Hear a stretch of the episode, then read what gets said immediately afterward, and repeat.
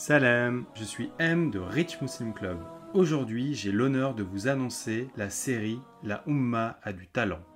10 épisodes de podcast sur la thématique de l'entrepreneuriat. 10 entrepreneurs de génie au parcours varié que j'ai pu rencontrer pour échanger. Ils ont fait preuve d'une très grande générosité. Ils m'ont donné leurs meilleurs conseils pour se lancer. Ils m'ont dévoilé leurs plus belles astuces pour être productifs. Ils m'ont partagé des anecdotes inédites dans lesquelles ils ont pu faire preuve de résilience, de la valeur, de l'humour et de l'émotion. C'est ce qui vous attend à partir du 9 septembre, Inch'Allah. Découvrez maintenant un extrait de chacun des épisodes. Bismillah.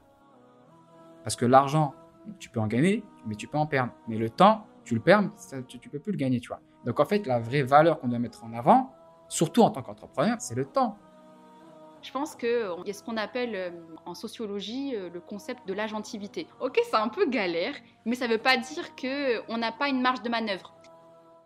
L'ennemi de l'investisseur locatif, c'est ce qu'on appelle la vacance locative. C'est le fait que ton bien ne se loue pas. À Marseille, tu n'as pas ce problème-là. Avec une population aussi forte de quasiment près d'un million d'habitants, la demande, elle est énorme et elle est là c'est inspirant. On s'inspire des gens qui parlent pas toujours d'eux-mêmes, on s'inspire des gens qui vont avoir un parcours intéressant et éthique. Et moi, je m'inspire plus de personnes qui vont réussir à, monter quelque chose qui va être éthique plutôt que de quelqu'un qui va gagner euh, beaucoup d'argent ou qui va être adulé. Ça me fait rien du tout. Tu sauras si ton idée est bonne si tu te lances en fait. Mais en vrai, tu vas commencer à savoir si c'est vraiment bon quand tu seras au contact avec les gens, quand tu seras au contact avec les potentiels acheteurs.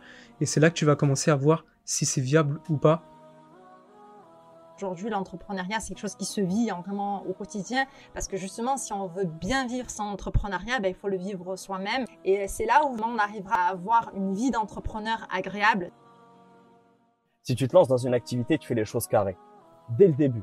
Avant même de lancer ton activité, avant même de chercher à gagner de l'argent, tu lances une structure en conformité vis-à-vis d'Allah et vis-à-vis des lois. Au final, voilà, donc euh, ce qui peut arriver, ben, alhamdoulilah. Euh, moi, mon dada, vraiment, c'est la vidéo. Mais pour moi, il faut surtout que le contenu apporte de la valeur à la personne qui le consomme. Et se demander, en fait, avec quoi la personne, elle va repartir à la fin du post ou à la fin de ma vidéo. Qu'est-ce que je vais lui apporter en plus? C'est une méthode très cool pour, pour le résumer. S'il y a une chose à appliquer pendant les entretiens, c'est de travailler sur les références. Euh, c'est-à-dire que quelqu'un qui a été bon dans un ancien boulot, il sera très probablement bon dans ce boulot-là. Mais à quel moment j'allais avoir le temps de pouvoir travailler sur ma religion, sur ma société et sur mon diplôme. Donc j'ai tout simplement euh, changé ma façon de vivre et euh, je me suis levée à 4 heures du matin.